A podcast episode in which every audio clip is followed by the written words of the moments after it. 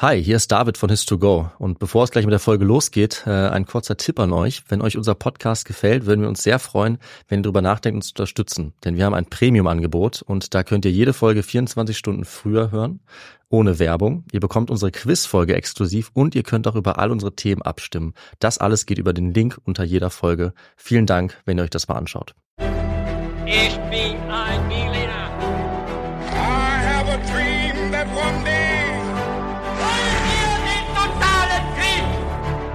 Niemand hat die Absicht, eine Mauer zu errichten.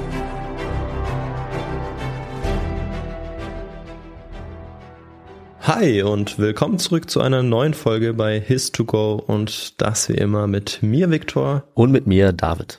Und wir werden heute wieder eine ganz aufregende, spannende Geschichte hören, die diesmal von David kommen wird. Mhm. Und bevor wir damit einsteigen, gibt's noch eine kleine Info, vielleicht hört man es schon ein bisschen. Ich bin auf jeden Fall etwas eingeschlagen, was Aha. nicht ganz so schlimm ist, weil ich ja zuhören darf. David, du bist aber leider auch angeschlagen, richtig? Ja, mich hat schon wieder Corona erwischt. Einmal im Jahr muss es einfach sein anscheinend. Die Silvesterparty war's. Und äh, ich glaube, wir haben es bisher auch jedes Mal geschafft, dass wir auch genau dann aufnehmen mussten, wenn äh, jemand von uns oder wir beide Corona hatten. Also es bleibt einfach nicht aus. Deswegen, äh, wir ziehen es natürlich durch. Ich habe meine Stimme ein bisschen warm gemacht, deswegen bin ich eigentlich zuversichtlich, dass äh, es nicht allzu schlimm klingt. wenn doch, Ich finde, bisher klingt's gut, ja. perfekt. Wenn doch, dann tut mir das leid, aber ich glaube, wir können trotz äh, einer kleinen Erkältung oder Corona, können wir trotzdem eine sehr, sehr spannende Folge starten. Da bin ich sehr zuversichtlich. Ja, auf jeden Fall. Und äh, auf die freue ich mich auch schon ganz besonders. Und vorher müssen wir aber erstmal eine Sache klären, und zwar, was wir jeweils trinken. Mhm. Und ähm, David, ja, was gibt's bei dir heute? Ja, ich äh, dachte, ich brauche irgendwas, was mir Energie gibt, was mir Wärme gibt und da ist ein grüner Tee genau das Richtige. Was gibt's bei dir? Ja, stark. Also bei mir, da gibt's auch Tee. Ich Ach. muss gerade nochmal schauen, was es ist. Ja. Ah, es ist ein, ist ein Ingwer-Tee. Ja, Okay. Also nicht ganz, äh, ganz so kompliziert, aber ich habe ein bisschen frische Ingwer reingemacht, beziehungsweise meine Freundin hat die noch reingemacht. Und äh, Sehr nett. Ich bin jetzt gut vorbereitet. Ähm, was so Tee, ähm, Wasser habe ich auch neben mir stehen und ähm, Aufmerksamkeit angeht. Ich versuche zumindest und Ja. freue mich jetzt darauf und übergebe an dich, David. Dann starten wir direkt mit unserem Intro in die Folge. Am 13. Oktober 1972 fliegt ein Flugzeug über die schneebedeckten Gipfel der Anden. Im Cockpit der Maschine sitzt der unerfahrene Co-Pilot, Lieutenant Colonel Dante Hector Lagurara. Fälschlicherweise nimmt er an, die Stadt Curicó in Chile bereits überflogen zu haben. Denn hinter dieser Stadt beginnt normalerweise der Landeanflug auf den Flughafen Pudahuel Airport. So senkt er jetzt das Flugzeug ab, um auf den Flughafen zuzusteuern. Doch es ist ein fataler Irrtum, denn in Wirklichkeit befindet sich das Flugzeug hier noch über 60 Kilometer von der Stadt entfernt und ist mitten in den Anden. Das wird allen an Bord des Flugzeuges erst klar, als es bereits zu spät ist. Die Maschine kollidiert mit einer Bergflanke, mitten während des vermeintlichen Landeanflugs. Augenblicklich brechen durch den Aufprall beide Flügel und ein Teil des Hecks ab. Der Rumpf rutscht die Seite des Berges hinunter, bevor er nach 725 Metern in einen Hügel aus Eis und Schnee crasht. Viele an Bord sind augenblicklich tot. Für alle anderen beginnt der Kampf ums Überleben um jeden Preis. Also Viktor, ich sage jetzt einfach mal frei raus, wir sind beide knapp unter oder über 30. Ähm, das heißt, der Ernst des Lebens beginnt. Wir sind beide mehr oder weniger erwachsen und da müssen wir jetzt auch mal auf so Dinge achten wie zum Beispiel Finanzen. Und ich kann echt sagen, mit so ungefähr 30 Lebensjahren kommen auch ungefähr 30 Möglichkeiten dazu, wie man jetzt sein Geld überall anlegen kann. Zack, habe ich dann ein Girokonto, ein Tagesgeldkonto, ich kann in Bitcoins investieren, habe ich auch gemacht oder gleich in Dogecoins. Ich habe auch ein klitzekleines Aktienportfolio und ich könnte natürlich jetzt jeden Tag jedes dieser Konten checken. Aber Victor, du kennst mich, ich bin natürlich viel schlauer als das oder viel fauler, das meine ich eigentlich und ich hole mir einfach Hilfe dafür und zwar von der App von Finanzguru. Das ist nämlich eine kleine, aber feine App, die mir einfach all diese Konten verbindet. Finanzguru ist auch unser neuer Partner und kann auch noch einiges mehr. Das stimmt und ähm, tatsächlich wird es immer komplizierter und immer schwieriger, da den Überblick zu behalten. Da gebe ich dir vollkommen recht. Und bei Finanzguru kann man eben die monatlichen Ausgaben und Einnahmen dort eben sehr schnell überblicken und eben auch kontrollieren. Und das Ganze ist dann auch noch in Kategorien eingeteilt. Und da sieht man dann auch, David, dass wir einfach viel zu viel Kaffee trinken. Das ist allerdings wahr. Aber Victor, wenn man merkt, dass man so eine Stelle hat, wo man viel zu viel Geld ausgibt oder es einfach ein bisschen besser überblicken möchte, dann kann man gerade dafür ein eigenes Budget auch anlegen lassen. Und das machst du für Kaffees auch? Ich mache fürs Kaffeetrinken ein eigenes Budget, klar. Nein. Natürlich. Und wie hoch ist dieses Budget, David? Das kann ich dir leider nicht sagen. Man muss auch ein paar Geheimnisse für sich behalten. Aber tatsächlich helfen solche Budgets eben, die Ausgaben besser zu begrenzen. Und ich glaube, wir haben alle irgendeine finanzielle Schwachstelle, sage ich mal. Bei uns beiden ist es halt der Kaffee, aber es könnte auch irgendwas anderes sein. Ja, das stimmt. Bei Finanzguru bekommst du auf jeden Fall auch noch zusätzlich Finanztipps, um eben beispielsweise bestimmte Ausgaben wie den Kaffeekonsum zu überblicken. Mhm. Also es gibt quasi intelligente Budgetvorschläge, die dir einfach helfen. Du kannst dir genau anzeigen lassen außerdem, wie viel Geld dir bis zum Monatsende bleibt. Das alles wird aufaddiert und gegengerechnet dann. Und das trifft natürlich auch auf die wirklich wichtigen großen Ausgaben zu, also nicht nur auf den Kaffee. Auf der App Finanzguru kann man zusätzlich auch das eigene Kaufverhalten analysieren, um dann zukünftige Veränderungen zu planen oder eben bequem einzusehen. Das Ganze funktioniert so, du lädst die App runter, verknüpfst dein Konto und auf dem Homescreen klickst du dann auf dein Profil oben rechts und kannst dort den Gutscheincode eingeben. Und der ist, das ist ganz einfach, His to Go. Und damit kannst du als Neukundin und Neukunde Finanzguru Plus drei Monate lang kostenlos nutzen. Also nochmal der Code His to Go. So wie der beste Geschichtspodcast. So ist es.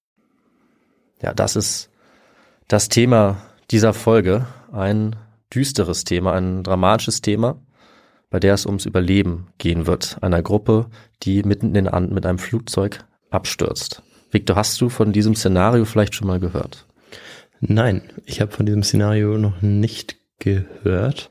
Vielleicht ist es mir irgendwann doch mal über den Weg gelaufen, aber ich kann mich, wenn es denn so war, nicht mehr dran erinnern und Mhm. freue mich jetzt drauf.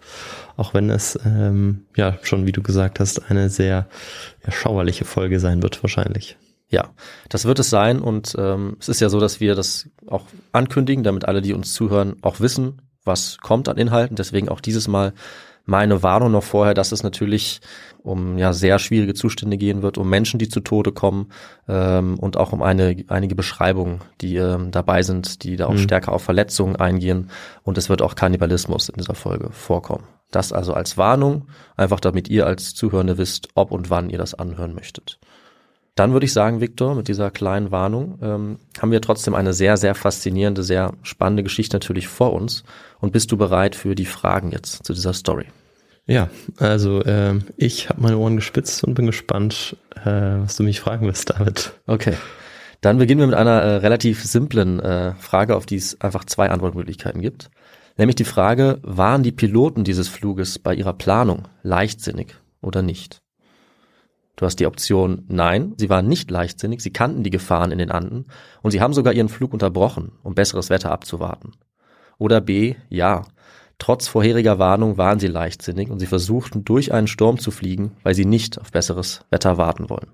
Ja, bei der Frage kann ich nichts anderes machen als raten, Hm. ähm, weil ich absolut keine Ahnung habe. Das ist ja hier sozusagen äh, ein, ein Losverfahren, 50-50 Chance. Das stimmt, ja. Das, das Jahr war 1972. Ist das richtig? 1972 ist korrekt, ja.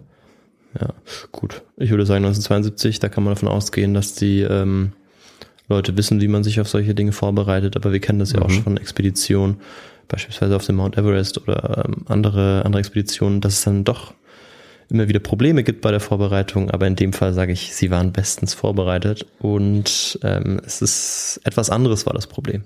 Okay, ja. Also Sie haben es nicht unterschätzt. Sie waren nicht leichtsinnig. Alles klar. Antwort A. Dann kommen wir zur zweiten Frage, die äh, im Prinzip auch auf den ja, dramatischen Kern eigentlich der Geschichte zielt. Was ist denn letztlich die Entscheidung gewesen, die einigen Passagieren das Überleben sichert? War das A, ein großes Kreuz zu legen aus Kleidung, das sie aus großer Entfernung auch aus der Luft sichtbar gemacht hat? B, die Toten letztlich als Nahrung zu verwenden, einfach um nicht zu verhungern? Oder C, ein verlassenes Hotel in der Nähe aufzusuchen und von dort dann Hilfe zu organisieren. Auch hier äh, hätte ich raten müssen. Das sind schöne Antwortmöglichkeiten. Okay. Mm, Alles ergibt auch Sinn, deshalb ist es schwierig, etwas auszuschließen. Ähm, ob man ein Kreuz Hm. ja machen kann, das irgendwie groß genug und sichtbar ist. Vielleicht. Ich denke aber nicht, dass das der Fall gewesen ist. Kannibalismus, das ich habe das Gefühl, das ist eher so ein Randthema, also das kommt vor, aber Mhm. hilft dann den Menschen auch nicht zu überleben vielleicht und deshalb tippe ich auf das Hotel. Ja. Alles klar. Also äh, genau, es kommt alles drei vor, aber nur eins davon ist dann wirklich entscheidend. Das Mhm. werden wir im Laufe der Geschichte erfahren. Jetzt kommt noch die letzte Frage, weil ich dann doch auch noch ein bisschen Kontext mal einbauen wollte. Das wird auch kurz vorkommen, einfach was die Zeit angeht. Denn äh, der Flug nach Chile, der hier abstürzt, den gibt es nicht einfach nur aus Zufall, sondern es gibt auch Gründe, dorthin zu fliegen und das Reiseziel Chile ist interessant, auch wegen der dortigen Regierung. Aber Victor, wer ist denn 1972 in Chile an der Macht? Ist das A. Augusto Pinochet, B. Salvador Allende oder C. Juan Perón? Ähm, ja, Pinochet kennt man natürlich. Ja, also man könnte alle drei kennen, denke ich. Also sie kommen alle Ja, aus. Südamerika, so viel verrate ich. Ja. Ähm, aber das ist, würde ich sagen, jetzt der prominenteste von den dreien. Zumindest, ähm, wenn ich an die, an die äh, Staatsoberhäupter denke. Und ich glaube, er könnte es auch gewesen sein vom Zeitraum her. Könnte das gut hinhauen. Deshalb tippe ich einfach mal auf Pinochet. Ja, Augusto Pinochet. Okay, das werden wir relativ bald erfahren. Und dann ist es Zeit für uns, mit dieser Geschichte zu beginnen und uns eben erstmal zu dem Team zu begeben, um das es hier geht, zu der Gruppe, der diese Katastrophe widerfahren wird. Also wir schauen uns zuallererst die Protagonisten dieser Tragödie an. Und ähm, die Protagonisten sind, kurz gesagt, eigentlich ein Rugbyverein und äh, einige ihrer Angehörigen und Freunde, die hier auf die Reise gehen, eigentlich zu einem Spiel. Und äh, die Vorgeschichte dieses Rugbyvereins ist jetzt mal meine Ausrede, um noch etwas historischen Kontext einzubauen in diese Folge. Ja, also das sage ich jetzt einfach mal. Normalerweise fragen wir uns ja. Ich hoffe, du äh, hast die Frage jetzt nicht vermisst, aber so ein bisschen kleiner Kontext, damit wir wissen, wer sich hier auf die Reise begibt und von wo, habe ich mir gedacht. Wenn du einverstanden also- bist. Ja, also es kommt danach auch kein, kein Kontext mehr. Nee, also einen großen Kontext wird es nicht geben, sondern wir schauen uns eben einfach, wie sie an den Punkt gelangen, von dem wir quasi im Intro gehört haben. Ja. Nee, es ist gar kein Problem. Ich tue einfach so, als hättest du mich gefragt, David, was jetzt kommt. Und ich sag, jetzt ist es Zeit für den historischen Kontext. Hätte ich dich mal gefragt, das ist ja jetzt viel schöner. Fürs nächste Mal weiß ich das auf jeden Fall. Äh, du hast völlig recht, der historische Kontext, der darf natürlich nicht fehlen. Das hättest du auch gesagt. Und damit fangen wir jetzt also kurz an. Einfach in Uruguay, in diesem kleinen Land an der Südostküste Südamerikas. Uruguay war im 19. Jahrhundert unabhängig geworden, obwohl die Nachbarn Brasilien und Argentinien das gern verhindert hätten. Und nach einer turbulenten Zeit im Inneren entsteht daraus 1904 ein demokratischer Staat, der auch einige Jahrzehnte eigentlich in Amerika zu den fortschrittlichsten gezählt hat. Es gibt eine starke Landwirtschaft, ähm, man verkauft zu guten Preisen Wolle, Leder und Rindfleisch nach Europa. Das ändert sich ab den 50er Jahren wieder, den 1950ern. Der Handel wirft nicht mehr so viel ab. Die Wirtschaft ähm, stagniert und Arbeitslosigkeit, Inflation kommen hinzu, soziale Unruhen auch und auch Guerillakämpfe. Gleichzeitig ist Uruguay dann auch ein überwiegend sehr katholisches Land geworden. Und das ist für uns ein bisschen wichtig, weil jetzt eine Gruppe von katholischen Eltern Anfang der 50er Jahre das Gefühl hat, dass die Schulbildung in den staatlichen Schulen sie nicht so ganz ähm, überzeugen kann, dass sie Mhm. sozusagen zu sozialistisch geworden ist, weil auch das eine starke Strömung ist oder zu weltlich geworden ist. Und deswegen laden sie jemand ein, nämlich eine Gruppe irischer Mönche nach Uruguay vom irischen Orden der Christian Brothers. Und die sollen ihre eigene Schule eröffnen in der Hauptstadt von Uruguay, die natürlich, wie heißt Victor? Äh, die Schule. Nee, die Oder? Hauptstadt. Einfachere von, Frage. Von Chile. Die Hauptstadt von Uruguay. Von Uruguay. Das ist natürlich ähm, Mist. Jetzt hast du mich erwischt. Klar, es ist ein kleines Land. Und ähm, ich konnte mir die Frage nicht verkneifen, weil du, du stellst sie auch manchmal ganz Ja, genau. ja, das stimmt. Das stimmt. Ja, nee, David, mir fällt's gar nicht ein. Sag, sag du. Ja, ich helfe dir schnell aus der Patsche. Es ist natürlich Montevideo. Ah, ja, klar. Wenn man den Namen hört, dann erinnert man sich gleich. Ne? Und jetzt fragen sich vielleicht alle, hä, was hat das bitte mit unserer Geschichte zu tun? Ähm, die Jungen, die jetzt an dieses College kommen, was die ähm, christlichen Mönchsbrüder gegründet haben, die werden jetzt streng katholisch erzogen. Ihnen sollen traditionelle Werte vermittelt werden. Ihr Charakter soll ausgebildet werden, so wie man sich das damals vorgestellt hat. Bis dahin wurde auch großzügig mit körperlichen Strafen gearbeitet. Heute würde man das sicherlich Kindesmisshandlung nennen. Und die Eltern wollen das nicht mehr und können die Mönche überreden, damit in Montevideo aufzuhören. Daneben gibt es aber auch die Tradition unter diesen Mönchen, Rugby zu spielen. Also Sport, um den Charakter auszubilden. Und Uruguay war zu diesem Zeitpunkt eigentlich eine riesen Fußballnation. hat auch zweimal die Weltmeisterschaft gewonnen, 1930 und 1950. Aber die Mönche waren der Ansicht, dass Fußball eher ein Sport für Primadonnas war. Das waren ihre Worte. Rugby fanden sie war ein richtiger Sport. Um den Jungen beizubringen, auszuhalten, im Stillen zu leiden, anscheinend, und auch als Team zu arbeiten. Ich glaube, diese Ansicht müssen wir jetzt nicht unbedingt teilen, aber das war ihre Begründung. Und egal woran es lag, auch die Schuljungen sind tatsächlich selber große Fans geworden von Rugby, von diesem Sport. Und sie haben dann ihren eigenen Rugby-Amateurverein gegründet, der zu diesem christlichen College gehört hat. Das war der Old Christians Rugby Club. Rugby wurde jetzt insgesamt beliebter und sie waren ganz vorne mit dabei, auch als Alumni, nachdem sie schon aus der Schule draußen waren. Sie haben 1968 und 1970 die nationale Meisterschaft gewonnen in Uruguay und sind dann auch schon mal nach Argentinien für ein Spiel geflogen. 1971 sind sie sogar nach Chile geflogen für zwei Spiele erstmals. Und im Jahr darauf, in das wir ja gleich uns begeben werden, wollten sie das gleiche nochmal tun. Denn der erste Trip, Rugby-Trip, Auswärtsspiel, Trip, das war ein großer Erfolg gewesen. Und so mhm. kommt es jetzt also zu der entscheidenden schicksalhaften Reise. Das ist also kurz gesagt unsere Vorgeschichte, warum dieser Rugby-Club sich in ein Flugzeug nach Chile begibt. Wir gehen also in den Oktober 1972 und jetzt steht für das Team des Rugby Clubs Old Christians aus Montevideo, Uruguay, das Auswärtsspiel an. In Santiago, Chile sollen sie gegen ein englisches Rugby-Team antreten, den Old Boys Club. Und um von Montevideo nach Santiago zu kommen, muss das Team erneut einmal von der Ostküste an die Westküste Südamerikas gelangen und damit über die Anden fliegen. Die verlaufen ja von oben nach unten entlang der Westseite von Südamerika. Und dafür chartern sie jetzt also ein Flugzeug vom Militär in Uruguay ein relativ kleiner Flieger vom Typ Fairchild FH227D. Etwas, was man normalerweise nicht erwähnen würde, aber aufgrund dieser Geschichte ist genau dieses Typ Flugzeug natürlich sehr bekannt geworden. Traurigerweise. Hm. Und in den 70er Jahren ist der Flugverkehr natürlich schon ganz gut entwickelt, aber sicherheitsmäßig, das muss man auch sagen, ist es nicht mit heute vergleichbar, natürlich. Das äh, merkt man an verschiedenen Umständen, das merkt man auch hier bei dieser Geschichte. Allerdings wäre es grundsätzlich natürlich trotzdem sehr sicher zu fliegen im Vergleich zu anderen Verkehrsmöglichkeiten wie auch heute. Es ist aber jetzt so, dass genau die Flugzeugklasse, um die es hier geht, also das Fairchild FH227D, dass gerade das eine nicht so sichere Statistik vorzuweisen hat. Für die zwei Jahre, in denen dieses Flugzeug gebaut wurde, sind 25 Unfälle bekannt, mit insgesamt fast 400 Unfalltoten. Ui. Zu denen leider auch einige Insassen dieses Flugs jetzt gehören würden. Das ist eine Menge. Das ist schon eine Menge und ja, tatsächlich war das Flugzeug vom Typ Fairchild, in dem sie jetzt fliegen, aber eigentlich bestens dafür ausgestattet. Es war nämlich brandneu tatsächlich. Also es hatte noch nicht viele Flüge gemacht, es hatte keine Schäden erlitten oder so. Es hatte gute Ausstattung, neueste Fluginstrumente, Messinstrumente an Bord. Das heißt, Sorgen machen musste sich hier eigentlich niemand. Mhm. Von, äh, von welchem Hersteller war denn das Flugzeug oder ist das dieses Fairchild, dieser Typ? Ja, äh, gute Frage. Also ähm, das Flugzeug kommt eigentlich aus den USA und die Firma heißt tatsächlich einfach Fairchild. Ja, Ach, das, das ist der Name. Ja. Genau, also jetzt keine der bekanntesten, riesigsten ähm, Firmen, die Flugzeuge herstellen, aber ja. Das stimmt. das kann man wahrscheinlich sagen. Aber die haben einige Modelle äh, produziert, unter anderem eben auch das. Und äh, mhm. ja, also die gibt es, glaube ich, heute nicht mehr, wenn ich das richtig erinnere, aber hat noch einige Zeit auch äh, existiert.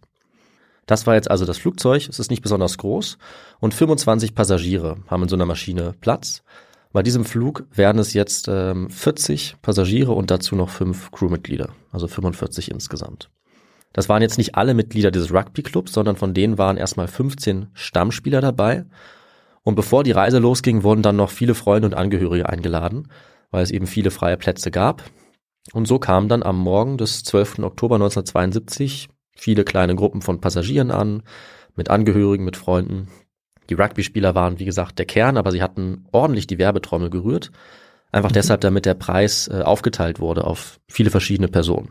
Klar. Und die Ersatzspieler, die, die haben ja sicher auch noch dort sich hingesetzt, weil ein Rugby-Team ist, soweit ich weiß, besteht ja aus 15 15 Mitgliedern, mhm. aber die spielen dann auch, also auf dem Feld, so dass es natürlich auch noch ein paar Auswechselspieler braucht, sonst ja. wird es vor allem im Rugby eine, eine schwierige Sache.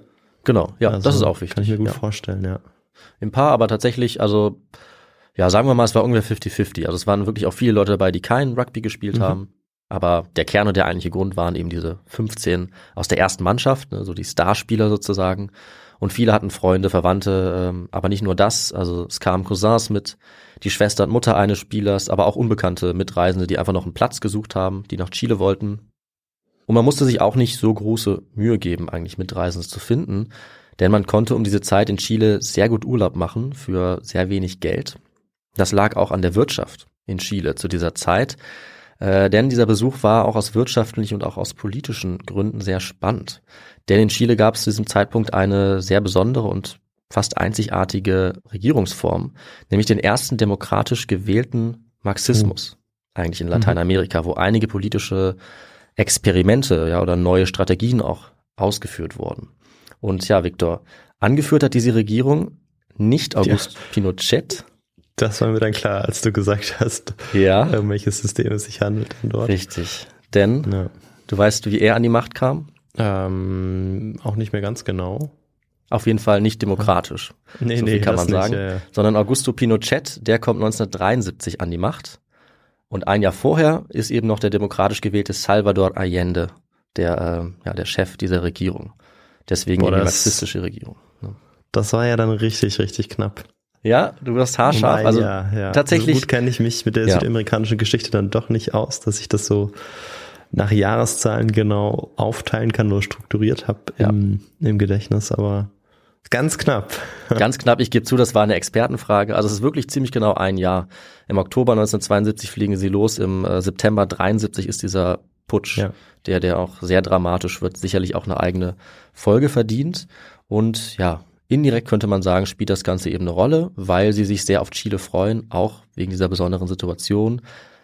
Entscheidender ist vielleicht aber auch noch die Aussicht auf Partys und einfach eine gute Zeit.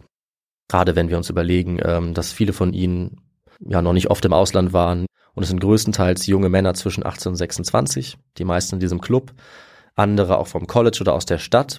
Dazu kommen jetzt noch zwei Paare im mittleren Alter und weitere Leute. Und das Ganze sieht bei diesem Flughafen wahrscheinlich aus wie eine ja, Klassenfahrt oder eine Party, weil so viele Angehörige und Freunde auch da sind. Und dann geht es aber los. Der Abflug wird angesagt und die insgesamt 40 Passagiere und fünf Crewmitglieder begeben sich ins Flugzeug. Um 8.05 Uhr morgens hebt also am 12. Oktober 1972 die Fairchild Nummer 571 ab aus Montevideo mit Kurs auf Santiago, Chile. Das Kommando über die Maschine hat Colonel Julio Cesar Ferradas, ein sehr erfahrener Pilot mit über 5000 Flugstunden. Mit dabei ist neben ihm aber auch der deutlich weniger erfahrene Co-Pilot, Lieutenant Colonel Dante Hector Lagurara. Und er ist es, der das Flugzeug fliegt, während jetzt sein erfahrener Kollege ihn beaufsichtigt. Das war einfach eine gängige Praxis, musst du wissen, einfach um Erfahrung zu sammeln. Der eine fliegt, der andere passt auf, im Prinzip. Ja, und wie lange dauert jetzt so ein Flug? Eigentlich relativ kurz, nur vier Stunden sollten es sein, von Ost nach West über die Anden. Und die beiden Piloten hatten eigentlich auch keine Sorge, dass dieses quasi brandneue Flugzeug das ohne Probleme schaffen soll. Es war, wie gesagt, gerade erst aus den USA angekommen. Und wenn es eine Herausforderung geben würde bei dieser Reise, das wussten sie, dann waren es eher die tückischen Winde und Turbulenzen, für die die Anden bekannt sind.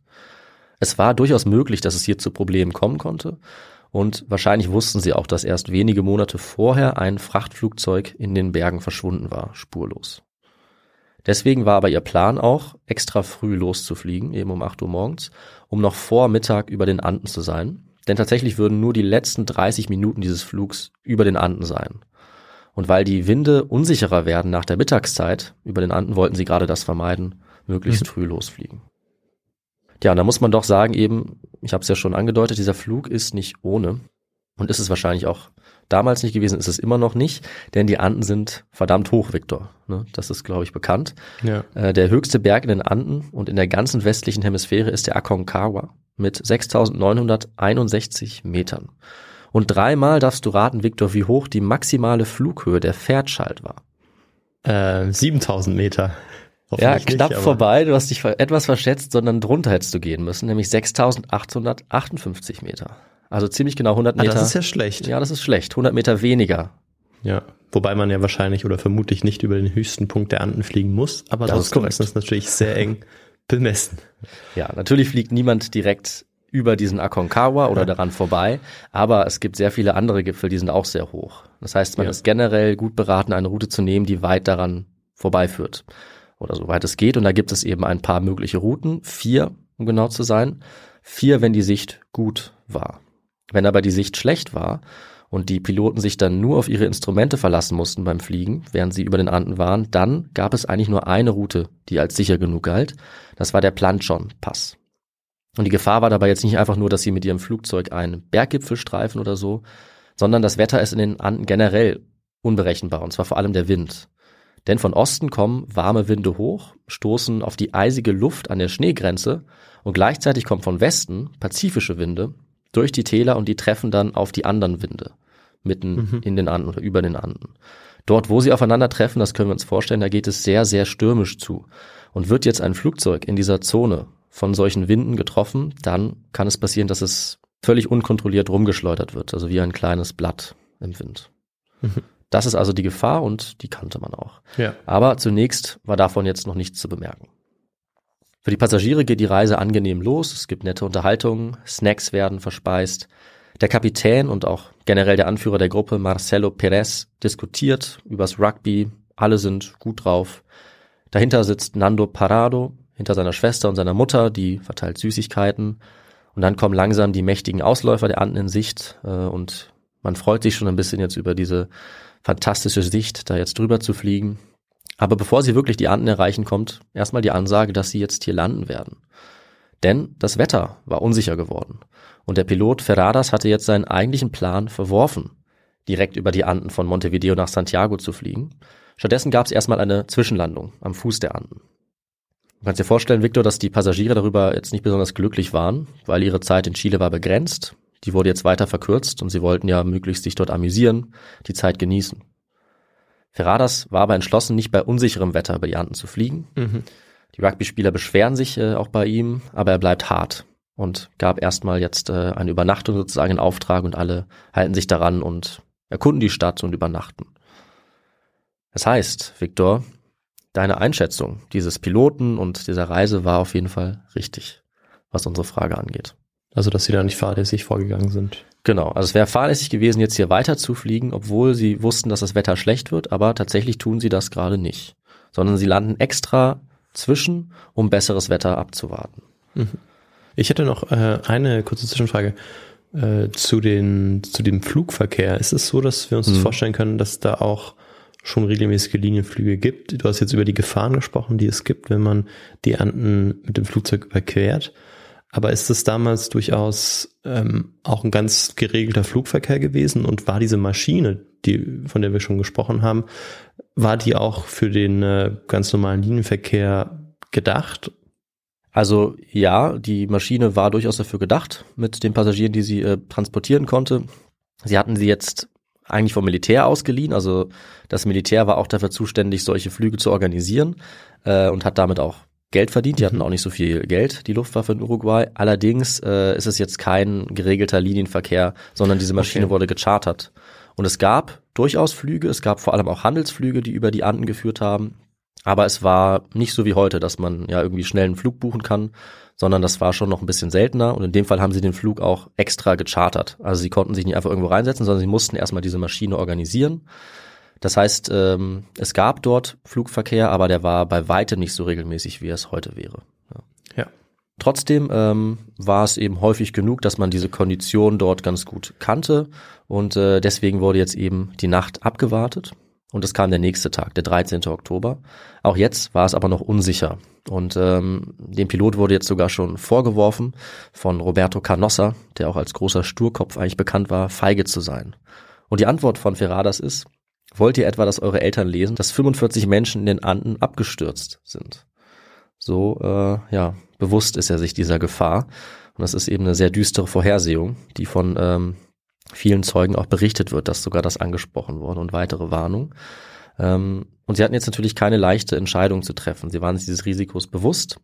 Aber sie hatten jetzt bis Mittag des nächsten Tages gewartet, Freitag, der 13. Und äh, das Wetter wurde zwar besser, aber auch nicht gut.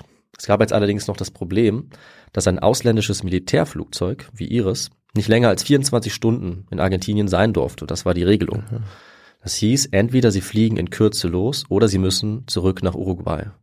Die ganze Reise ist gescheitert und die Piloten, das Militär kriegt kein Geld für diesen Flug. Mhm. Und in dem Moment kommt aber ein kleines Frachtflugzeug, landet und äh, der Pilot unterhält sich mit Ferradas und seinem Co-Piloten.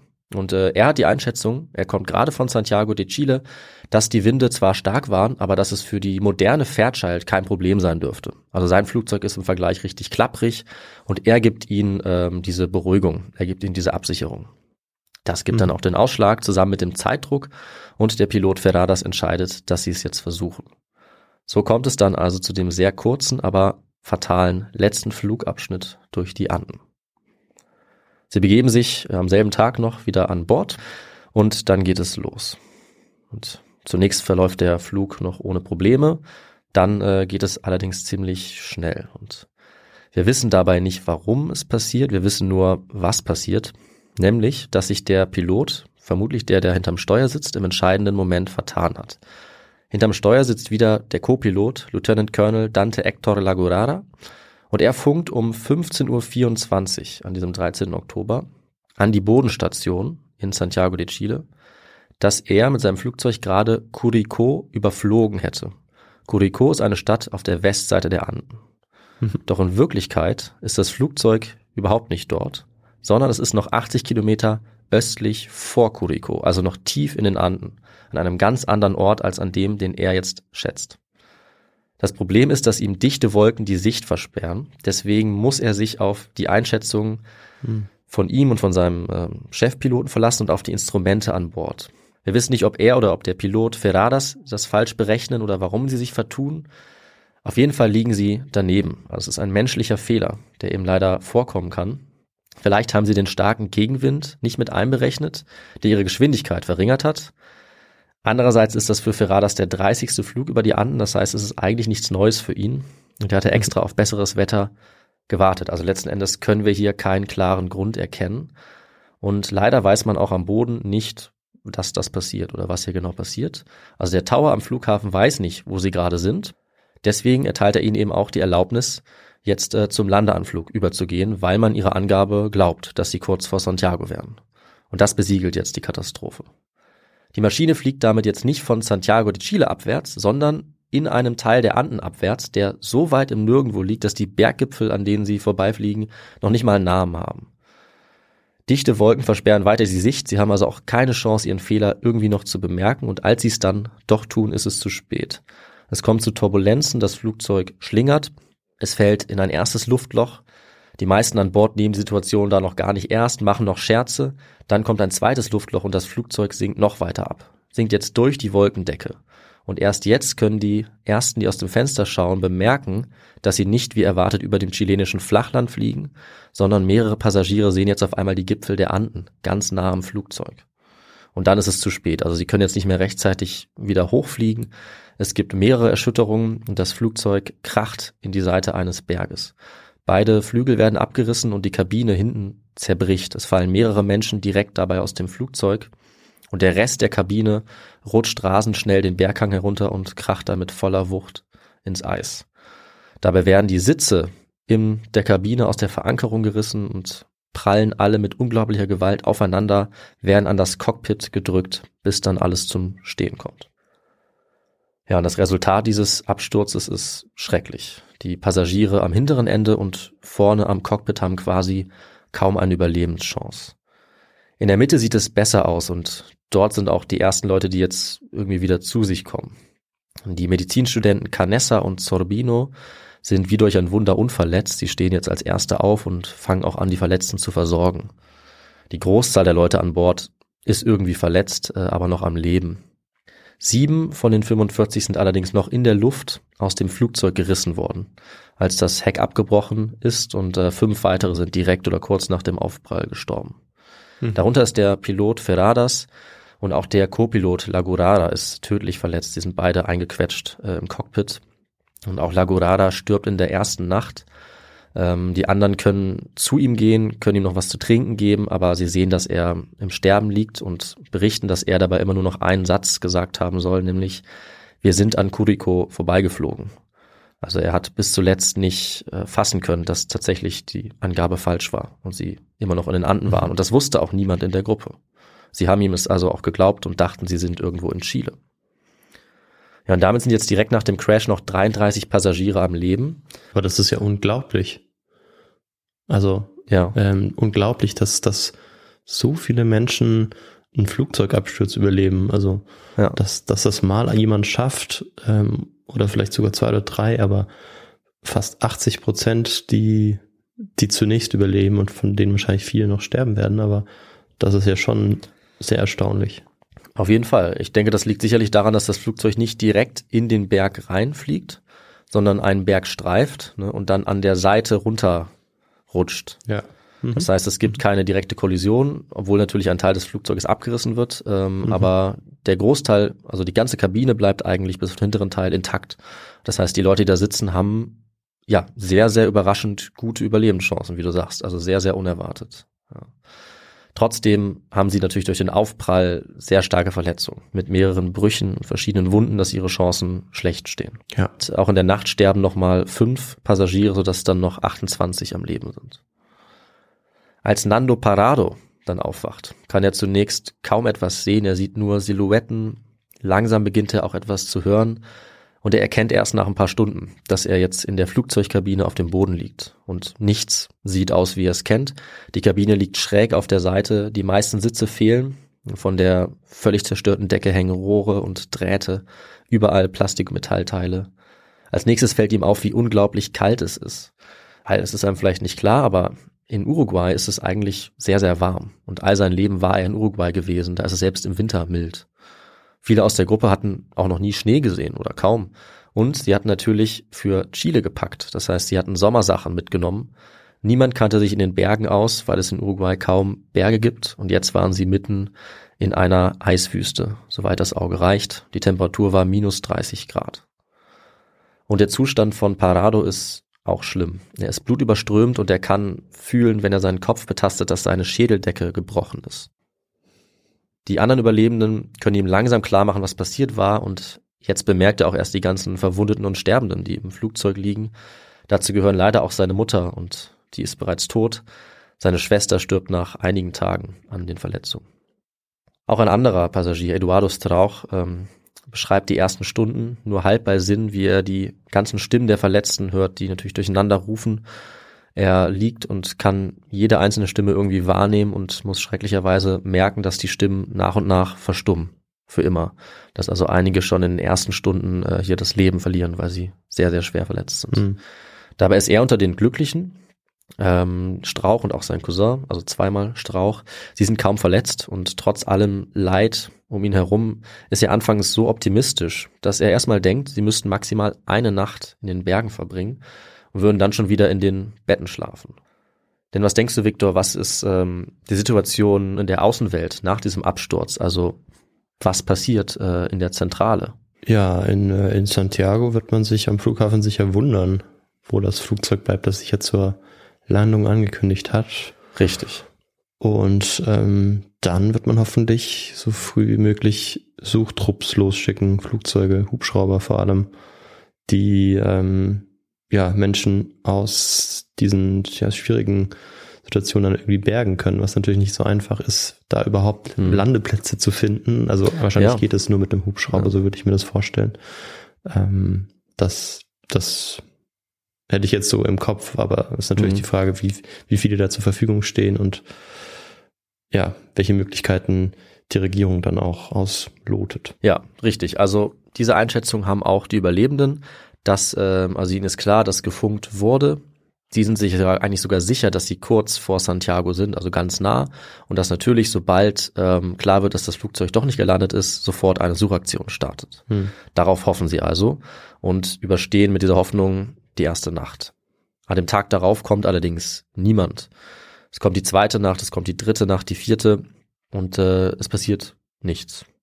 Das heißt, sie müssen sich wohl oder übel jetzt irgendwie organisieren und so gut wie möglich einrichten, so schnell es geht. Sie schichten ihr Gepäck hinten am Heck auf, um das abzudichten und die Kabine einigermaßen warm zu bekommen.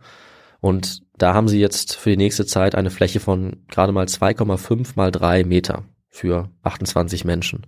Also wahnsinnig, wahnsinnig klein.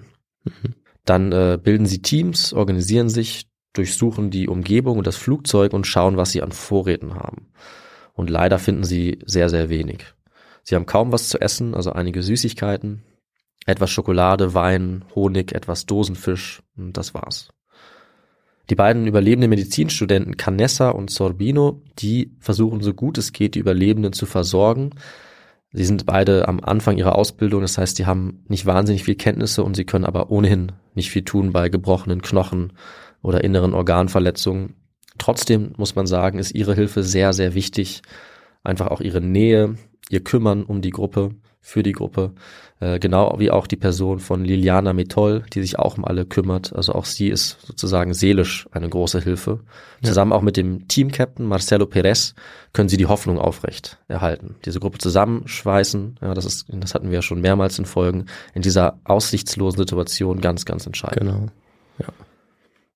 Genauso entscheidend, dass eben alle ruhig bleiben, äh, zusammenarbeiten und es ist auch beeindruckend, dass sie das in dieser Zeit schaffen. Also es gibt ähm, wenig Konflikte im Prinzip, kaum Streit. Das ist sehr wichtig, dass sie die wenige Nahrung, die Kleidung, die sie auch haben, die sie zum Teil noch finden, dass sie die aufteilen. Und es gibt einige Fälle, wo Nahrung auch verschwindet, ähm, aber in den meisten Fällen können sie sich hier sehr gut organisieren und sie achten als Gruppe jetzt sehr stark darauf, niemanden allein zu lassen. Ja, hier kann man sicherlich auch hervorheben, aber vielleicht kommt es dann nochmal in einer Analyse am Ende, dass es sich ja hier auch um ein ein Team handelt und ich denke, oder ich könnte mir vorstellen, dass das auch ja. Ähm, ja wahnsinnig wichtig war für den Zusammenhalt, mhm. mhm. dass man sich auch, ähm, dass man sich gegenseitig vertraut hat, dass man sich geholfen hat, dass nicht jeder versucht hat, in die Süßigkeiten gleich in sich reinzustopfen, wenn man welche gefunden hat, sondern ja, ja. dass alle gemeinsam das jetzt ähm, durchstehen wollten. Und das kennen wir ja bei ganz vielen anderen Katastrophensituationen mhm. anders. Genau. Nee, also ich wollte es jetzt auch ansprechen. Ähm, ist gut, dass du es sagst. Das ist sicherlich sehr entscheidend. Wir können es mit anderen Fällen vergleichen und der Autor und Psychologe Matt Rossano hat das auch getan in einem Buch. Also er versucht das Verhalten besser zu verstehen und auch er ist der Ansicht, dass äh, die Tatsache, dass sie sich alle so gut kannten, emotional so eine starke Bindung hatten und vielleicht auch dieses Sportliche, der Mannschaftsgeist, auch Dinge wie ihre gemeinsame Religion, dass das wahrscheinlich sehr stark dazu beigetragen hat, dass sie wirklich aufeinander setzen und sich auch in der noch so auswegslosen Situation ähm, nicht im Stich lassen, füreinander mhm. da sind und sich um alle kümmern. Auch die, die ähm, ja zum Sterben anscheinend verurteilt scheinen, die kaum noch Hoffnung haben, dass auch die weiter versorgt werden. Was durchaus entscheidend ist, weil zum Beispiel auch Nando Parado, der ja einen starken Schädelbruch hat an der Decke, für tot gehalten wird, aber die anderen lassen ihn nicht ganz im Stich und er wacht nach drei Tagen wieder auf und ähm, lebt weiter. Ja, also ja. hier wird jede Person ähm, mitgenommen. Es wird versucht, alle am Leben zu halten. Das ist ganz, ganz entscheidend. Und äh, an den Abenden versuchen sie auch ihre ja, Gruppe sozusagen zusammenzuhalten durch gemeinsame Gespräche, auch wenn sie nicht viel Kraft haben. Sie hocken sich zusammen, äh, beten den Rosenkranz. Das gab auch zum Beispiel Eduardo Strauch das Gefühl, dass sie enger zueinander halten. Das ist ein Ritual, das ihnen Ruhe und Kraft spendet, berichtet er. Und die allermeisten sind ja gläubige Katholiken. Gleichzeitig reden sie auch offen darüber, dass sie ihre Zweifel auch nicht unterdrücken können, warum Gott ihnen in dieser Situation keine Hilfe schickt. Sie merken auch, dass die Stille ringsum so drückend ist, dass sich ihre Art verändert, miteinander zu reden. Also sie sprechen immer leiser, sie sprechen immer seltener. Es gibt immer weniger triviale Dinge zu besprechen. Also alles, was sie sagen, wird irgendwie wahnsinnig wichtig. Und sie alle versuchen auch selbst beim Sprechen jedes Wort auf die Goldwaage zu legen, um irgendwie Energie zu konservieren. Viele denken am Anfang weiterhin noch, dass die Rettung eigentlich innerhalb kurzer Zeit kommen würde. Wie gesagt, am Anfang noch am selben Tag vielleicht, aber es wird schnell klar, dass es deutlich schwieriger ist.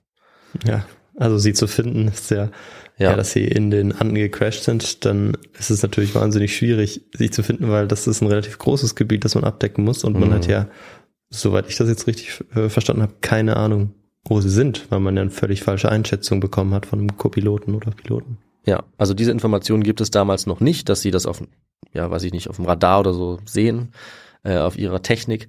Sie haben die Information, wie hoch ähm, das Flugzeug ist, aber gucken nicht mehr genauer nach und glauben dann, ähm, dass das Flugzeug eben schon an dem Ort ist, wo sie tiefer fliegen können.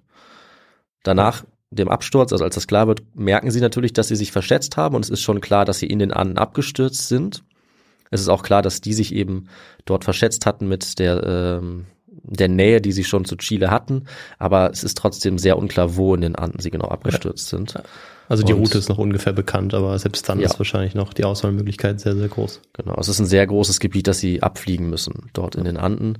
Äh, und die Frage ist eben, ob sie überhaupt in die Nähe dieses Gebietes kommen. Ja. Die Antwort ist ja. Am zweiten Tag nach dem Absturz sind schon Motorgeräusche zu hören. Und tatsächlich, ein Flugzeug fliegt relativ nah an ihnen vorbei. Und das ist nicht das einzige, weil es sind jetzt mittlerweile elf Flugzeuge aus Chile auf der Suche nach ihnen.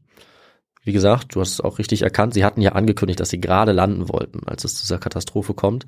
Das heißt, es fällt eigentlich sofort auf, dass etwas nicht stimmt. Ja, aber das Problem ist, dass diese Flugzeuge äh, sie nicht sehen. Und was glaubst du, Victor, woran das liegt? Das ist wahrscheinlich relativ naheliegend. Ja, sie sind einfach zu klein. Ja. Und äh, sie, sie können kein richtiges Zeichen geben. Sie müssten ja, wie man es vielleicht so kennt, versuchen, ein Feuer zu machen Mhm, oder Genau. Irgendwie ähm, eine andere Möglichkeit zu finden, beispielsweise ein Kreuz auch zu formen. Könnte ja Ja. auch eine Möglichkeit sein, die vielleicht noch in Erwägung gezogen wird. Ja, das tun sie auch. Also sie legen ein Kreuz äh, aus Gepäck, aus Kleidung. Ähm, sie versuchen auch mit Lippenstift etwas zu schreiben, aber es ist offensichtlich einfach nicht groß genug oder ist nicht erkennbar genug. Und das große Problem ist, der Schnee ist weiß und das Flugzeug, mit dem sie fliegen, ist auch weiß.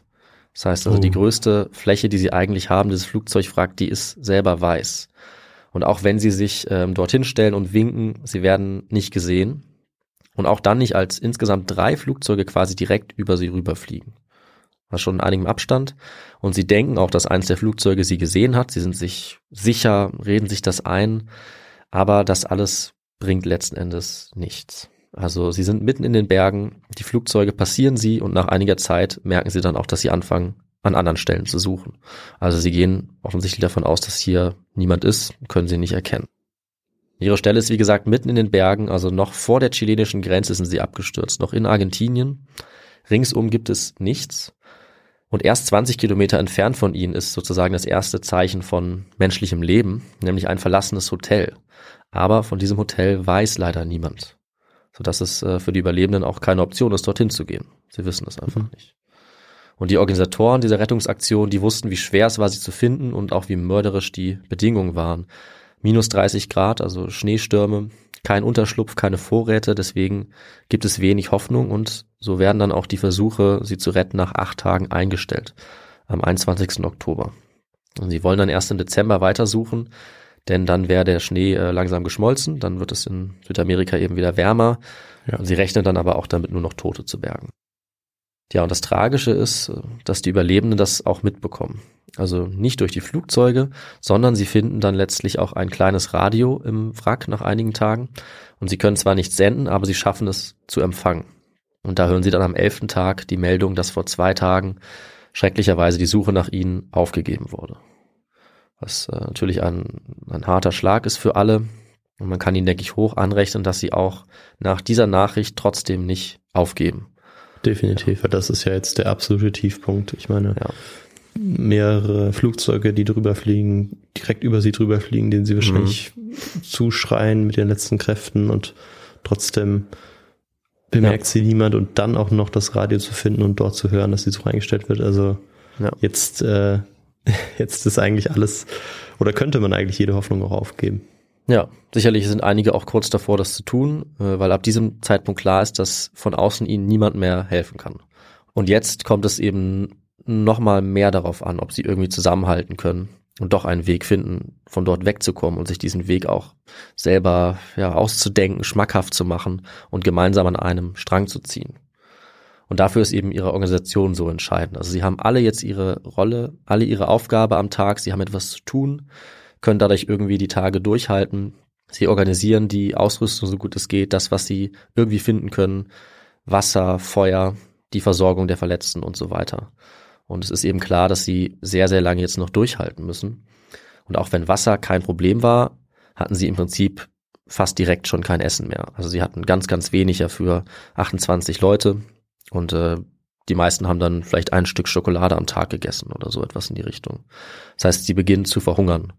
Und schon nach zehn Tagen hat kaum jemand mehr Kraft.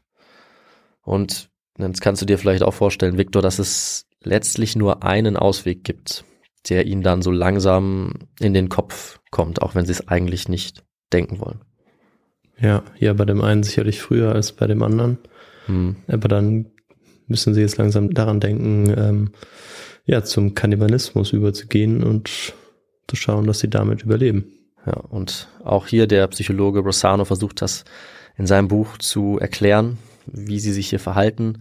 Und er denkt, dass so eine Notsituation, die Isolation, der Kampf ums Überleben jetzt dazu führen, dass diese Gruppe im Prinzip die Werte und Praktiken der modernen Gesellschaft, so sagt er es, außer Kraft setzen. Das heißt, dazu gehört dann eben auch die kulturelle Norm, kein Menschenfleisch zu essen. Die gibt es nicht in allen Kulturen, aber in vielen Kulturen natürlich und bei dieser Gruppe ist es kulturell und religiös sehr stark ausgeprägt, wie in den meisten Gesellschaften auf keinen Fall Kannibalismus zu begehen. Aber mhm. mit jedem Tag werden diese Grenzen sozusagen verschoben. Also dass alles, was normalerweise eine Gesellschaft ja ausmacht oder was sie gemeinsam haben an Regeln, sich hier verändert und sich irgendwie verändern muss. Und das ist eben ja. ganz interessant, das in diesem Beispiel zu sehen. So, so bringt er es vielleicht auf den, auf den Punkt. Und es gibt eben keine Tiere, keine Pflanzen. Äh, sie essen Ledergegenstände, sie essen auch die Baumwolle in den Sitzen. Das alles haben sie schon getan und langsam kommt dann eben die Diskussion auf, dass sie wohl die Leichen essen müssen, um zu überleben. Und es ist schließlich dann Canessa, der als erstes äh, das gesagt hat, was allen klar war zu diesem Zeitpunkt. Er spricht es in der ganzen Runde dann alle zusammensitzen auch aus. Er hat sich dabei nicht nur auf seine medizinische Kenntnis berufen, was ohne Nahrung passiert, dass ihnen die Kraft ausgeht, sie nichts mehr machen können. Er geht auch auf religiöse Aspekte ein, also über die Körper und die Seele der Toten und darüber, dass seiner Ansicht nach die Seele im Himmel ist und mit den Körpern nichts mehr zu tun hat. Und das gibt wohl irgendwie ähm, den anderen auch ja einen gewissen Frieden bei dem, was sie jetzt tun wollen. Und so haben sie am Ende alle gemeinsam diese Entscheidung getroffen oder die allermeisten zumindest. Das heißt für sie, dass sie es letztlich als ihre moralische Pflicht sehen, so formuliert es einer, zu überleben, auch wenn sie dafür ihre verstorbenen Freunde essen mussten, auch die Angehörigen von einigen. Denn sie hatten überlebt und die anderen waren nun mal tot und am meisten hat ihnen wahrscheinlich geholfen, sich jetzt klar zu machen, dass sie selbst einverstanden wären, dass ihr Körper gegessen würde, wenn sie auch sterben sollten. Cadessa ist dann der Erste, der das Unvermeidliche tut und mit einem Stück Glas macht er sich daran, die Leichen seiner verstorbenen Freunde anzuschneiden. Erst nur winzige Streifen und nach und nach schließen sich ihm die meisten an, wobei es auch einige gibt, die das nicht tun. Das bedeutet allerdings, dass die, die jetzt auch weiterhin gar keine Nahrung zu sich nehmen können, immer schwächer werden, immer weiter hungern. Ramon Sabella sagt dazu, Zitat, Natürlich war für uns die Vorstellung, Menschenfleisch zu essen, furchtbar und abstoßend. Es fiel uns schwer, es überhaupt in den Mund zu nehmen, aber wir haben uns daran gewöhnt. Und er sagt auch, dass er selbst es als Ehre angesehen hätte, wenn sie ihn benutzt hätten, also seinen Körper dann, um zu überleben. Ja. Und die anderen teilen seine Sicht, schließen sich an, weil der Hunger und die Verzweiflung ähm, eben einfach so groß sind. Und um irgendwie mit dem, was sie jetzt tun, zurechtzukommen, gehen die Überlebenden auch ganz offiziell, also den Pakt ein, dass wann immer jemand von ihnen sterben sollte, die anderen die Erlaubnis haben, seine oder ihre Überreste zu essen, um weiter überleben zu können. So fangen sie dann eben an, die Streifen von Haut und Fett zu essen und als das aufgezehrt wird, auch den Rest, also auch die Muskeln. Und letzten Endes sind alle, die sich dazu nicht durchgerungen haben, auch wahnsinnig schnell schwach geworden äh, und sind letzten Endes auch gestorben. Also es war auch tatsächlich aus der rückblickenden Perspektive die einzige Möglichkeit zu überleben. Mhm. Und ja, Victor, damit können wir eine Frage noch beantworten oder müssen wir eine Frage beantworten. Ja. Also letzten Endes ist es diese Entscheidung, diese schreckliche Entscheidung, die es ihnen erlaubt, weiter durchzuhalten, indem sie zum Kannibalismus übergehen.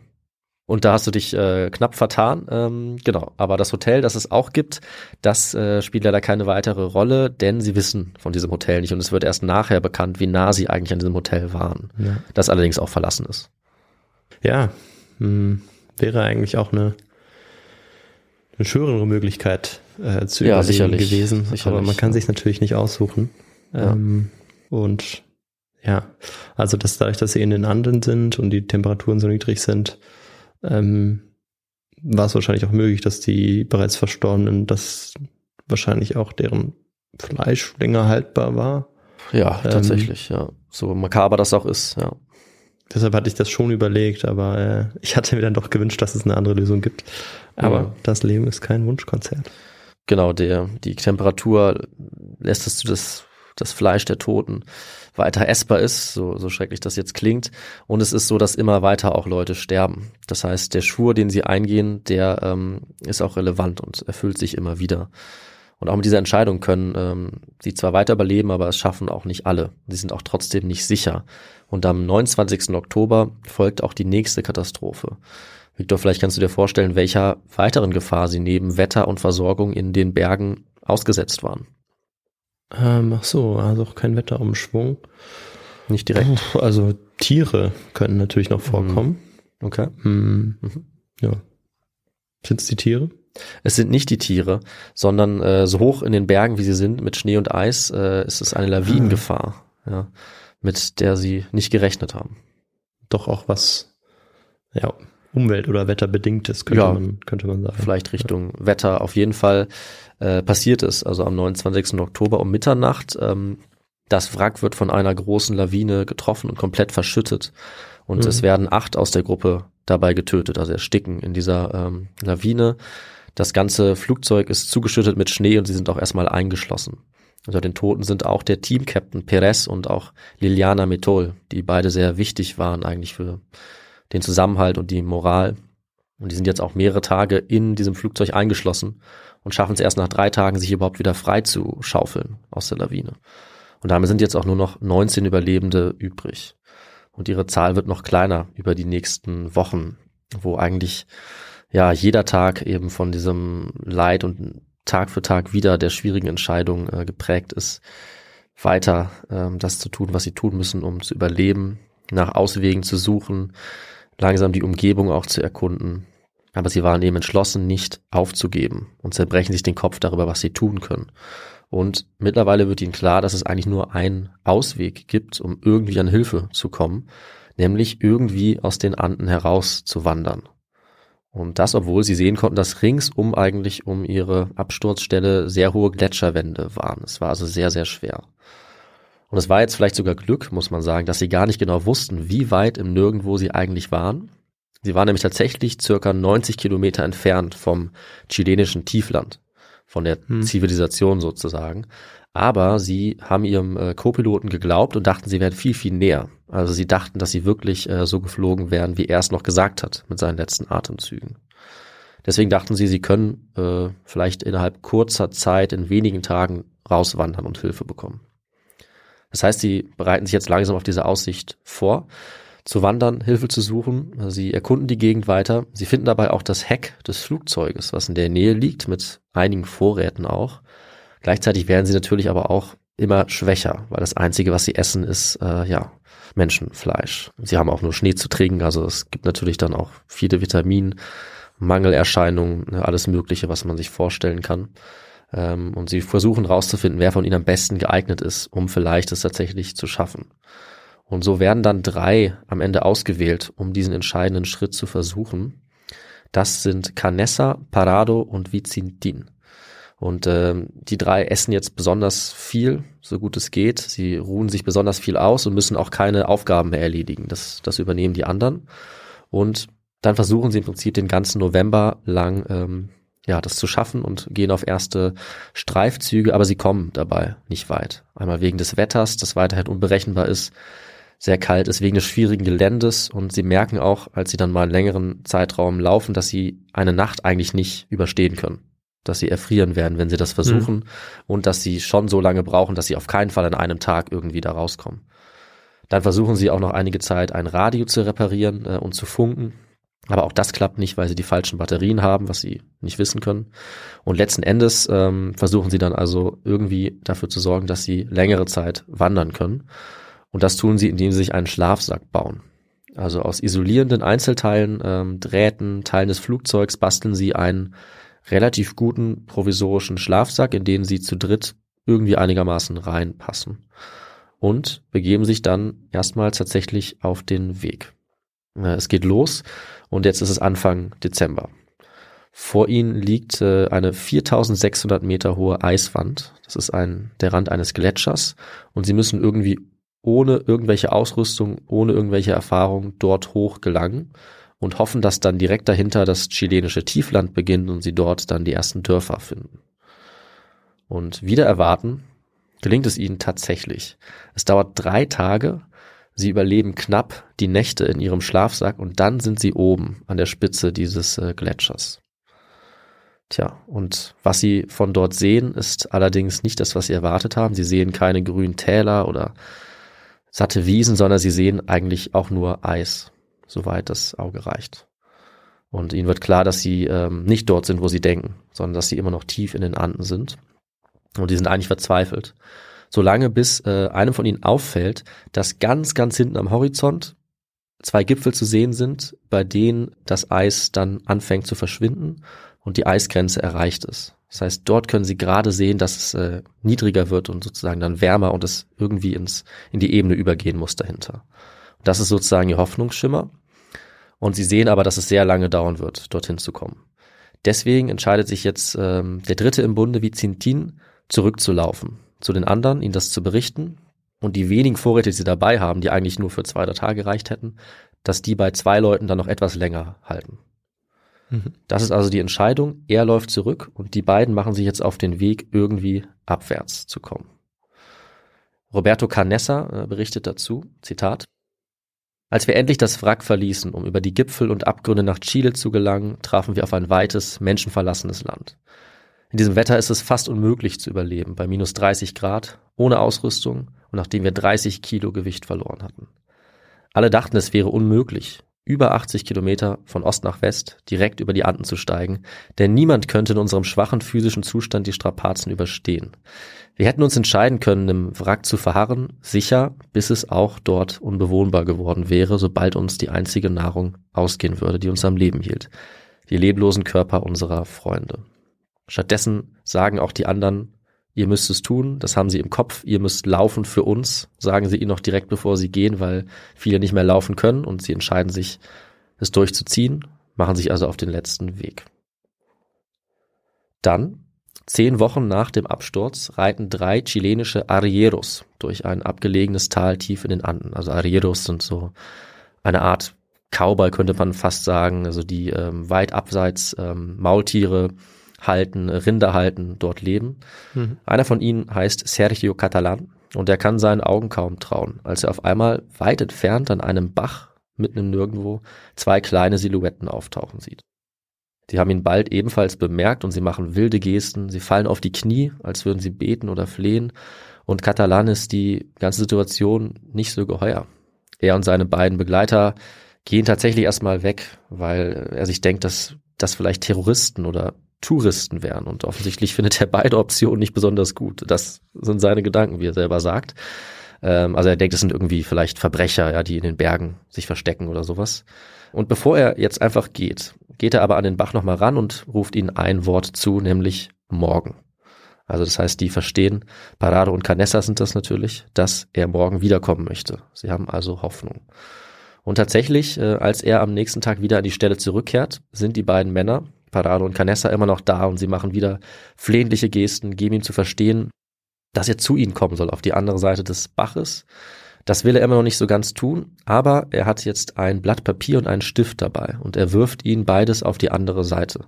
Hm. Er sieht jetzt, wie aus seiner Sicht ein bärtiger, völlig verschmutzter Mann die Schreibutensilien aufhebt, schreibt und auf dem Zettel, den er dann zurückwirft, steht, ich komme von einem Flugzeug, das in den Anden abgestürzt ist. Ich bin aus Uruguay. Und der Rest, ähm, ja, könnte man sagen, ist Geschichte. Denn jetzt wird so schnell es geht die Rettung organisiert. Tatsächlich erinnert sich auch einer der drei Arrieros an die Meldung von einem Flugzeugabsturz einige Wochen zuvor. Sie können es kaum fassen, was hier äh, auf dem Zettel steht, aber sie verstehen, dass Eile geboten ist.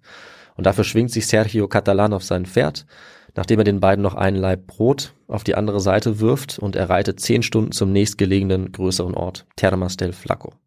Von dort aus nimmt er einen Truck zur Polizeistation in Puente Negro. Von dort gibt die Polizei die Neuigkeiten weiter an die chilenische Armee in San Fernando und die erreichen das Hauptquartier in Santiago de Chile. Äh, Canessa und Parado werden währenddessen in ein Dorf gebracht und versorgt. Sie sind in zehn Tagen 61 Kilometer gelaufen, durch Schnee und Eis über die Berge. Und Canessa wiegt zu diesem Zeitpunkt noch 44 Kilo. Unglaublich. Ja, also mit aller, allerletzter Kraft. Äh, anders kann man es nicht sagen haben sie es geschafft. Ja, und die Neuigkeiten, dass es tatsächlich Überlebende gibt, die werden jetzt sofort überall bekannt. Darüber berichten alle Zeitungen, es kommen sofort Journalisten in die Gegend geeilt. Und währenddessen organisiert die chilenische Luftwaffe zwei Helikopter. Und äh, Parado geht mit an Bord und schafft es ihnen auch den Weg bis zur Absturzstelle zu erklären. Das ist wieder alles andere als einfach. Auch sie haben keine Sicht, müssen sich auf ihre Instrumente verlassen beim Fliegen, weil man so wenig sehen kann. Aber sie schaffen es. Und am 22. Dezember erreichen sie die Absturzstelle und die Überlebenden. Sie können erst nur die Hälfte mitnehmen. Äh, die anderen müssen noch eine letzte Nacht im Flugzeugwrack verbringen. Dann werden endlich am 23. Dezember 1972 auch die letzten gerettet. Und sie werden in Santiago gebracht ins Krankenhaus. Und damit werden 14 Überlebende gerettet. Das heißt, zusammen mit Canessa und Parado haben letztlich 16 von 45 Passagieren das alles überstanden. Wenn auch nur knapp. Ja, und weltweit und natürlich gerade in der südamerikanischen, lateinamerikanischen Medienlandschaft ist das Echo wahnsinnig. Also es bricht ein Medienchaos aus. Alle berichten darüber, es werden direkt Fotos gemacht. Das heißt, es gibt sogar Fotos vom Landeanflug der Rettungshelikopter, wo die Leute winken. Ähm, Fotos, die auch bei uns zu sehen sein werden. Fotos mhm. vom Flugzeug, Fotos von äh, den Überlebenden direkt dort sitzen. Und auch die Überlebenden hatten in der Zeit die ganze Zeit Fotos gemacht was ich jetzt gar nicht weiter erwähnt habe. Das heißt, es kann direkt sehr viel veröffentlicht werden. Und am Anfang ist nicht klar, was hier passiert ist, denn äh, die Überlebenden hatten den Pakt, dass sie nicht darüber sprechen, was sie getan haben, also den Kannibalismus nicht ansprechen. Allerdings zeigen die Fotos ähm, sehr genau, was passiert ist und es wird dann in mehreren Zeitungen das Bild eines äh, ja teilweise gegessenen menschlichen Beines veröffentlicht. Es gibt also einen Skandal. Die Überlebenden müssen dann auch an die Öffentlichkeit treten und das alles berichten. Das Interesse ist natürlich riesig und sie erzählen dann ähm, gemeinsam auch über einen Vertreter, was sie getan haben, warum sie das getan haben. Sie erklären es vor allem auch den Familien der, der Gestorbenen und ähm, sie können sozusagen mit ihnen sich dann auch vertragen ähm, und können das Ganze erklären und können ähm, ja nachvollziehbar auch darlegen, warum sie das getan haben, wie sie es getan haben. Und tatsächlich ändert sich dann äh, die Darstellung und geht in Akzeptanz über. Also man kann in den Medien und auch bei den Angehörigen das Ganze nachvollziehen. Auch von katholischer Seite, ähm, von der Kirche, wird ihnen ähm, dafür vergeben. Und also ihnen gesagt, dass sie in dieser Notsituation richtig gehandelt haben. Ja, und das ist sozusagen ähm, das Fazit, was hier gezogen werden kann für die Überlebenden. Sie müssen natürlich jetzt mit ihrem Trauma leben, das lange verarbeiten äh, und das Ganze wird in der Gesellschaft äh, ja wahnsinnig lange aufgearbeitet, intensiv, skandalös. Ähm, eigentlich bis heute entstehen verschiedene Bücher, äh, Events. Es gibt beispielsweise die Beerdigung, die Bestattung, ähm, Auftritte in den Medien, Interviews. Es wird ein Grabmal, auch eine Gedenkstätte errichtet, dort an der Absturzstelle und es werden viele dort auch beerdigt. Tja, und ähm, bis heute wird eigentlich dieser ganze Fall gerade durch den Aspekt des Kannibalismus ähm, wieder und wieder sehr bekannt. Und die Überlebenden, die es bis heute gibt, also viele der 16 sind immer noch am Leben, reden immer wieder darüber, verarbeiten das sehr lange. Manche sind auch vor kurzem erst dazu übergegangen, doch auch noch ihre Memoiren zu schreiben. Und deswegen mhm. haben wir diese ganzen Berichte, auch wegen der äh, Fotos, die sie dort gemacht haben, aufgrund des großen Interesses der Aufarbeitung. Und das führt dazu, dass äh, unter anderem auch jetzt gerade erst, wenn wir diese Folge aufnehmen, der neueste Film zu diesem Thema auch veröffentlicht wurde. Und auch dafür haben die Überlebenden ähm, sich nochmal zurückerinnert, sind nochmal an die Presse getreten, haben Interviews gegeben. Und äh, ja, ohne dass ich das wusste, gab es also auch einen ganz, ganz neuen Film, was ich erst bei der Recherche gemerkt habe zu diesem Thema. Und den kann man sich noch anschauen, wenn man eben nochmal ganz visuell nachvollziehen möchte, was diese Katastrophe bedeutet hat. Und bekannt geworden ist das Ganze dann entweder eben als ähm, das Wunder in den Anden der Überlebenden oder als die Katastrophe all derer, die gestorben sind. Also diese zwei Sichtweisen auf dieses Ereignis äh, sind eigentlich die beiden, die dominieren.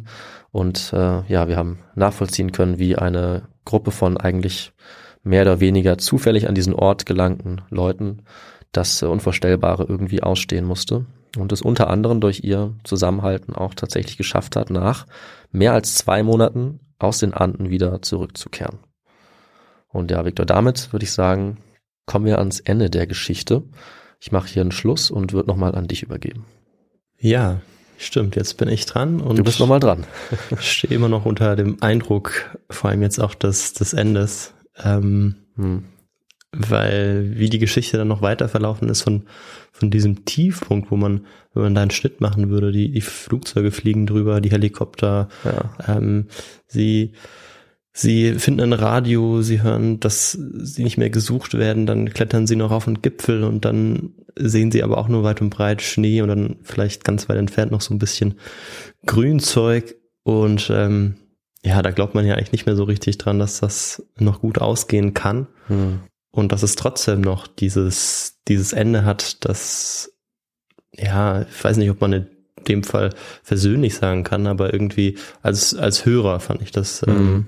Ja. noch eindrucksvoll, auch ähm, ja, mit diesem Fluss und dem, ähm, dem Mann, der sie gefunden hat, aber der erstmal vorsichtig war. Also ja, ganz eine ganz faszinierende, natürlich auch schauerliche Geschichte, Ja. die aber, und das ist ja das Schöne, ein Happy End hat. Und also ein Happy End in dem Sinne, dass es eben Überlebende gibt. Mhm. Mhm. Und deshalb können wir diese Geschichte ja auch so gut nachvollziehen. Es gibt ja etliche Katastrophen, wo wir uns irgendwie auf archäologische Funde äh, berufen müssen Ja, oder leider. irgendwelche Mhm. Kontextgeschichten oder Vermutungen.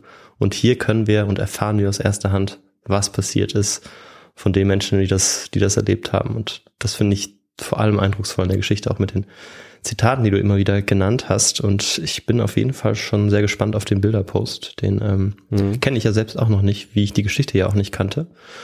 Und in dem Fall kann man auch sicherlich äh, den Hörerinnen und Hörern gratulieren, die sich für diese Geschichte entschieden haben, denn das ist ja jetzt möglich. Ja. Ähm, mehr dazu vielleicht noch ganz am Ende. Ähm, ja, vielen Dank, dass ihr diese Geschichte ausgewählt habt, denn sie war sehr, sehr spannend, sehr, sehr, ja, auch schauerlich, aber ja, eindrucksvoll insgesamt auf jeden Fall. Ja, so geht's mir auch. Und vielen Dank dir natürlich auch, David, für die, für die tolle Erzählung, für die du sicherlich auch ein bisschen Literatur zur Verfügung ähm, hattest. Und da würde mich mal interessieren, was du da nutzen konntest. Allerdings. Also ich habe es ja schon angesprochen, dass ähm, viele der Überlebenden, also der 16, mittlerweile Memoiren veröffentlicht haben. Manche haben das relativ bald getan, äh, andere haben ganz, ganz lange dafür gebraucht und oft hängt es auch mit ihrer persönlichen Geschichte zusammen, dass sie sich dazu entscheiden und es hilft, gibt ihnen anscheinend auch Kraft, das berichten mehrere dann doch auch darüber zu schreiben und damit irgendwie abzuschließen vielleicht. Ähm, was man natürlich oft hat, ist, dass es ein Problem ist, wenn man sich nach sehr langer Zeit zurückerinnert. Das heißt, das sollte man immer im Kopf behalten, wenn man solche Memoiren liest. Wenn das mehrere Jahrzehnte zurückliegt, ist nicht unbedingt jede Erinnerung Klar. das, was man denkt, auch wenn man davon überzeugt ist. Das heißt, es ist wichtig, das so ein bisschen abzuwägen. Ähm, deswegen ist es immer schlau, Sachen zu vergleichen. Und ich habe jetzt mal zwei Memoiren, ähm, vielleicht irgendwie die bekanntesten. Und natürlich haben alle das Recht, zu Wort zu kommen, aber es sind dann doch wohl die beiden, die äh, am Ende diese Reise machen, die natürlich irgendwie besonders bekannt sind und die diese entscheidenden Stellen auch nacherzählen können, weil sie diesen Marsch auch zurückgelegt haben. Das ist also einmal Roberto Canesso. Sein Buch heißt I Had to Survive, How a Plane Crash in the Andes Helped Me to Save Lives. Und dann Nando Parado, Miracle in the Andes. Also diesen beiden Bücher als Memoiren, persönliche Erzählung kann ich sehr empfehlen. Dann gibt es aber auch das sehr gute Buch äh, Alive, The Story of the Andes Survivors von Paul Pierce Reed. Und dieses Buch ist 1975 entstanden, das heißt kurz nach der Katastrophe. Das heißt, das hat eben den Vorteil, dass ähm, alle Erinnerungen da noch ziemlich frisch sind. Und er hat alle Überlebenden, die er finden konnte, interviewt. Viele haben mit ihm sehr lange darüber geredet.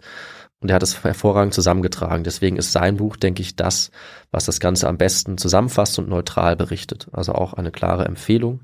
Und dann gibt es auch noch diesen Psychologen Matt Rossano, der in seinem Buch Mortal Rituals äh, auch noch mal so ein bisschen die psychologischen Hintergründe erklärt.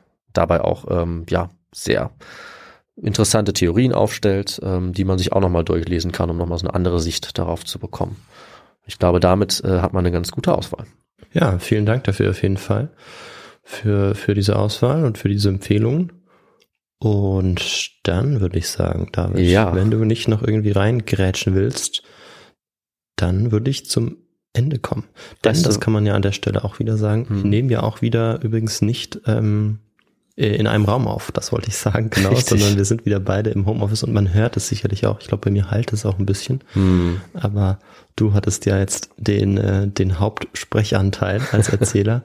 und dementsprechend, glaube ich, kann man, kann man das irgendwie auch noch verzeihen, hoffentlich. Also tut uns leid an der Stelle.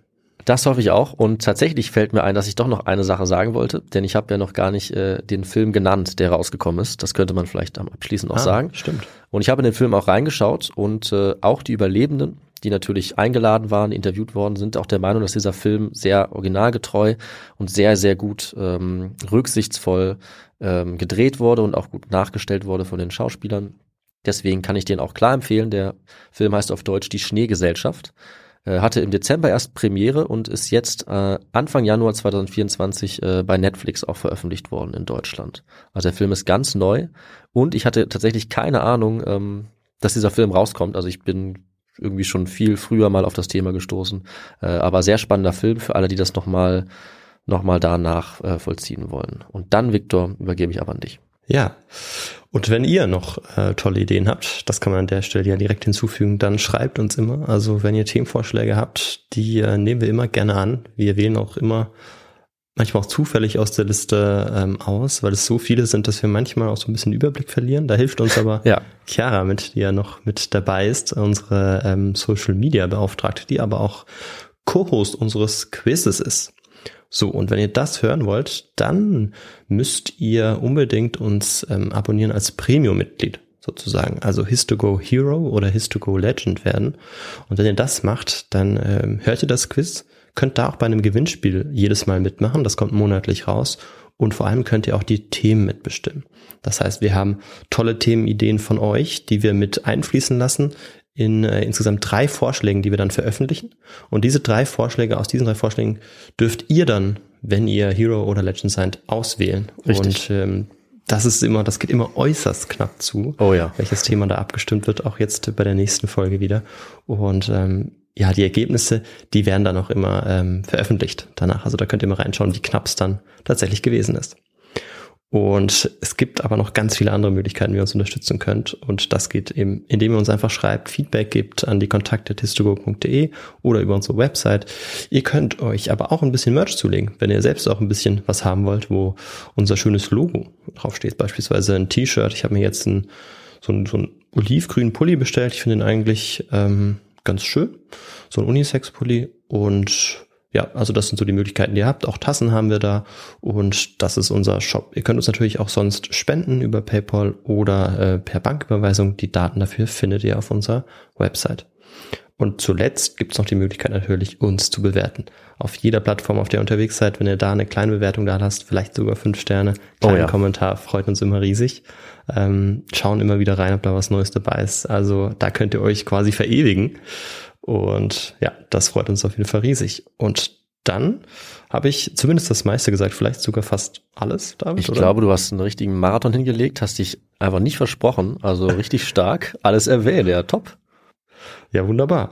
Und dann gibt es in zehn Tagen die nächste Folge. Hoffentlich ähm, sind wir da wieder beide super fit, denn das Ja. müssen wir sein für dieses Thema, das ja jetzt schon beschlossene Sache ist. Und auch da werden wir uns ein, ähm, ja, ich kann schon mal sagen, katastrophenähnliches Szenario anschauen. Oh oh. Ja, wir starten ganz schön dramatisch ins neue Jahr. Ich merke schon. Ne? Das stimmt. Und ähm, bis dahin wünsche ich euch, dass ihr alle gesund bleibt, Ja. dass du, David, wieder gesund wirst. Danke, du auch, natürlich. Und ja, bis in zehn Tagen. Bis dann, macht's gut. Ciao. Tschüss.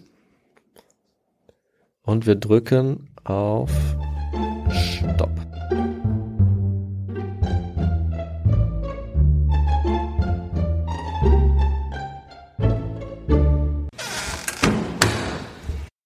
Ja, Wenn sie irgendwo in den Enden gecrashed sind. In, richtig. In den anderen. Genau.